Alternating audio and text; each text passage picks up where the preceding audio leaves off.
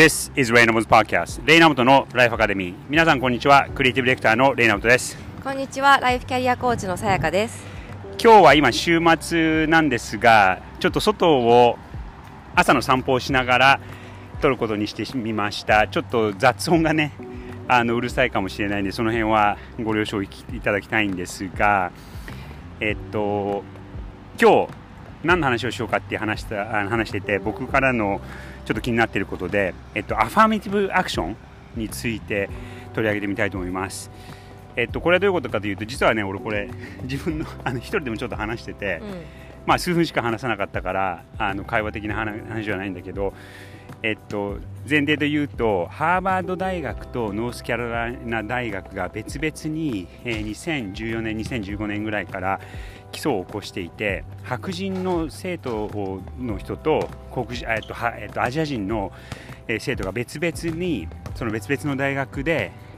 えっと、アファーマティブアクションによって大学の入試が決まるのは違法だと、うん、でそれで起訴を起こしてました。で結構長い時間56年67年間かかってで先週ほんの数日前にそのえー、最高裁判所で判決が下されてアファーメティブ人種ベースによってアファーメティブアクションで学生の入試を決めるのは違憲だっていう判決があ下されたと、うん、でこれはかなりの話題になっていてそのトランプが大統領の座から降りる直前に何人か保守派の、えー、裁判官をえー、最高裁判所に任命してでそれの影響が今こうこういう形で出てきちゃってると、うん、ということなんだけどまずどう思う？その話聞いてなかったんだっけ？いやえーと、うん、詳しくはそこまでなんて言うんだろう。あの、うん、詳しい話はそこまで追ってなかったけど、うん、知ってた。あのあ知ってた、うん。でそれでうんとまだ私の中では回答は出てないんだけど、うん、あのさっき、まあ、話していたその純粋なまず疑問は、うん、えっと、まずその白人が、まあ、ニューヨークにいると特にさ、うん、そのアメリカって、まあ、特にニューヨークってそのお金がないといい教育が受けられなかったりするっていうのは、あのすごくわかりますと。まあ、めちゃくちゃ高いからね、うん、高いし、うん、あの子供に関係するそういった習い事であったりとか、まあ、とにかくいろんなものが高いから、うん、いいサービスを受けようと思ったらやっぱりすごいお金を払わなきゃいけないっていうのは確かにその通りで、であの基本その例えばニューヨークでも学区がいいところに行くとやっぱり白人の割合がもうガッと多くなるじゃない、でままずそれはだからありますと。で白人がその全体的にまあ、優遇されてしまうのは、うん、あの人種の観点でもあるしあとはそのあの教育とかその裕福なもともと家庭が裕福だとかあの、うん、教育的に恵まれた環境にいるっていう部分、うん、うん、はすごくあるなとは思うの、うん、だけど一方でじゃあアジア人はどうかって考えた時に、アジア人って別に、まあ、もちろん裕福な人もいるけれども、全体的な割合として裕福じゃない人ももちろんたくさんいて、だけれども勉強をする人種というかさ勉強させ、ね、文化的にさせられる、あの家庭がね、させるその環境だから。えーと、結局いい大学に行ってますと。でそれってさ別にあの立場の問題じゃないじゃない？ってことは文化の問題文化というか勉強するかしないかの問題であって別に裕福だとか人種の問題ではないかもしれない。例えばこれが白人だけだったらそうだったりとかアジア人でもその富裕層のアジア人だったりとかっていうんだったら分かるんだけどいわゆる貧困層のアジア人だって勉強ができていい大学に行く人っているわけだよね、そうなるとなんかアファーマティブアクションを取ることによって、うん、少なくともアジア人には増えじゃないみんなその勉強してるから入っているんだとしたら、その勉強しても入れない環境があるとしたら、なんか必要なのかなっていう気はするし、まあ、なんとなく、漠然と,、えー、とそれ以外にもきっと理由がただ勉強してないしあのしても頑張ってしていても、あの人種の観点で上に上がることが難しい人たちがいるっていうのはそのそれも分かるのね、だからちょっとそのアファーマティブアクションの取り方まああの、うん、白黒がはっきりしない問題だから、うん、一概に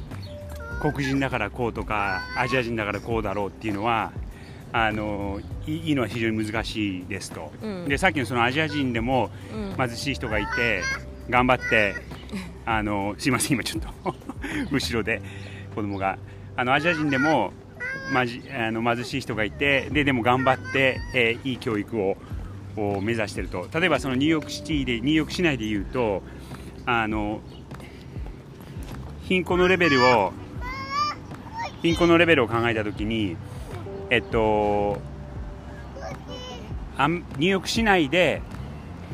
えっとその貧困のレベルが一番低い人種が一番多いのがアジア人なんだよね、うん、だからそうで、まあ、その人たちがじゃあ学歴いい学歴を積んでるかっていうのも、まあ、そういう統計的にはちょっと分かんないとは思うんだけど、まあ、アジア人とかヒスパニックとか黒人とかくぐった時に決してアジア人が裕福な環境から出てきているわけでもないしっていうのはそれはあるからアファーミティブアクションを使うことによってアジア人が不利になってるっていうところもないとは言えない、うん。うんそうそれももちろんあると思うしあといああ。一一方で私もなんとなく感覚として分かるのはうん。日本あの日本においてもさ、うん。そのあの例えばさその新卒採用するときに、うん。大学のバランスってやっぱり結構会社は気うん。にしたりするうん。ことがあって、うん。でそれはどうしてかっていうとやっぱりその面接が得意ななんだろうな傾向にある大学の子たちとか、うん。あとはやっぱ東京の子たちの方が、あの地方の子たちよりは面接がこうなんだろうなあの得意だったりとかうん。することがあって、うん。でそれってでもさあの、うん。与えられたそれまでの機会とかいた環境うん。に左右するもので、うん。あのなんて言うんだろうな本人たちの能力がうん。にが低いというわけじゃないじゃない、うんうん、だったりとかあとは同じようなところの人からばっかり取ってもそれこそダイバーシティが欠け欠けてしまうとかそういった観点で、えー、とバランスを取るんだよねあえて。だから多分あの何にもそれ考えずにただのテスト面接だけで完全に大学名伏せてやったらすごい偏ると思う、おでそれで、うん。それで言うとああのあまあとそこそこいろんな大学でもそういう、まあ、実験的に80年代90年代からアファーミティブアクションを採用せずに入試を決めるっていう大学もあのそこそこあるのね。でカルカリフォルニアのバークレーっていうすごくいい大学なんだけどそこが、えっと、アファーミティブアクションを使わずに入学する採用採用する生徒たちを学生たちを決めたらアジア人がめちゃくちゃ多くなっちゃったんだよね。だからあの俺はそこ受けなかったんだけど あの兄弟がそこを受かってでもいやあまりにも偏りすぎだからって言ってやめたんだよね、うん、だからそういう現象が起こっちゃってるっていう事実もあるから 正直まあ。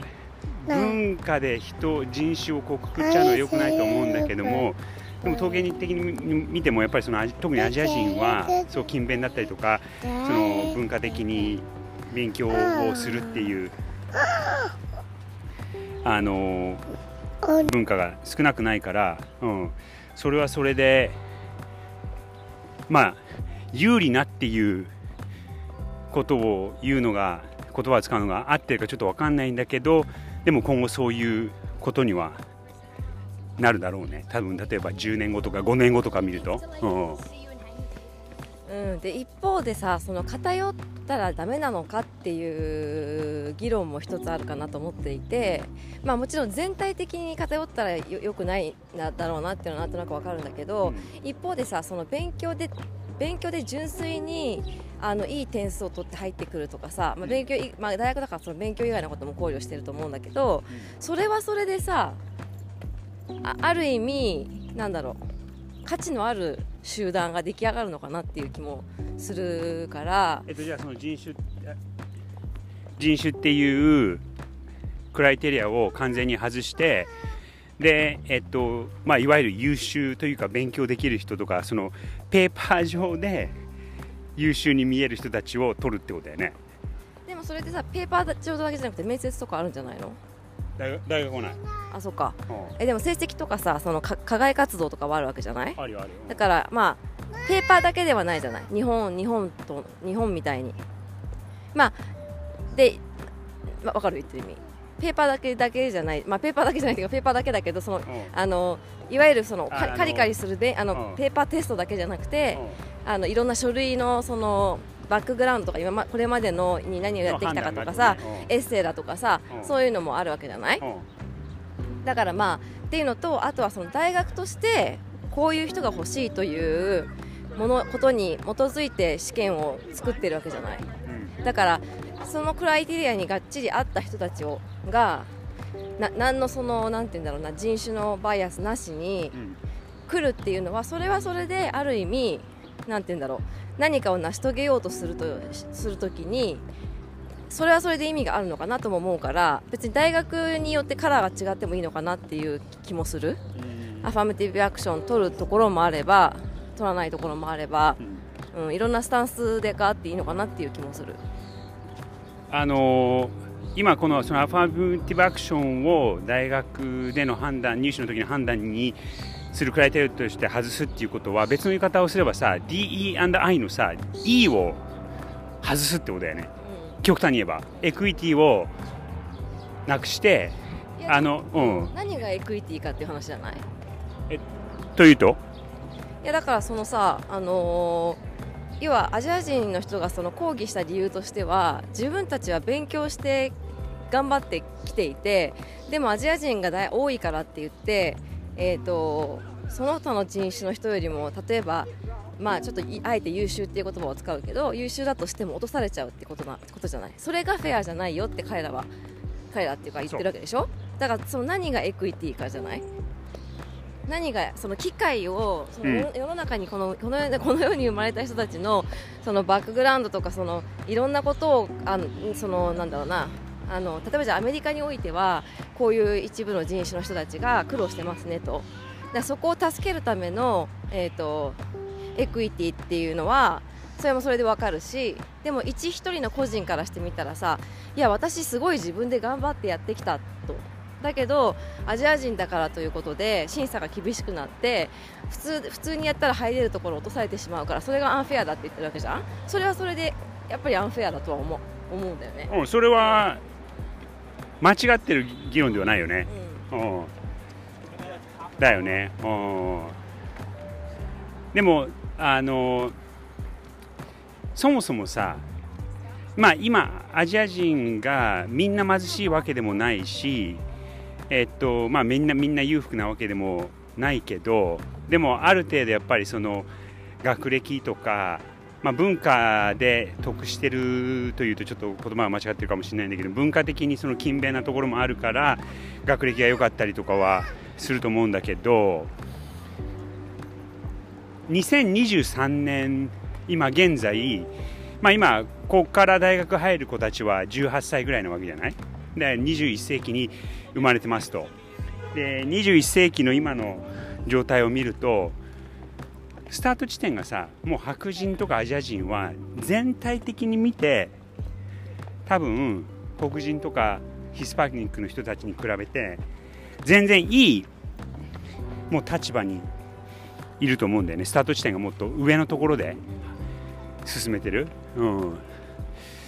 だからそういうことを考えるとうん。あのそのアジア人だからといって受け入れられないっていうのをはフェアじゃないっていうのはもちろんそうだと思うんだけどでもそもそもアジア人も白人もさスタート時点が得したところから始まってるわけだからっていうのもあるかなと思う俺は。それはアジア人もスタート時点が得をしているっていう前提に立った時だよねだからなんていうの全体の人種バランスを見た時アメリカにおける全体の人種のバランスを見た時にはそういうことになるっていうことだよね、ううんんうん、だからそうそうだからだから多分どこにエクイティを何何と捉えるかっていうまあ今回のアファーマティブアクション自体は多分もうアメリカ全体のっていうことだとは思うけど、うん。まあ、週ごとにあのアメリカの場合は法律が微妙に違うのもありだからあもう完全にねこれがゼロになるってわけでもないしあの今後ちょこちょことそのループホールというか抜け道を見つけて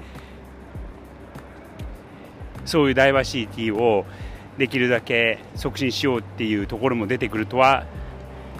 思う、うん、でその一方あのアファーミティブアファミティブアクションでこんだけ言われてるけど例えばいわゆる IB リーグの大学で、まあ、そのアファーミティブアクションを採用しながら学生の割合を決めてたっていうところでも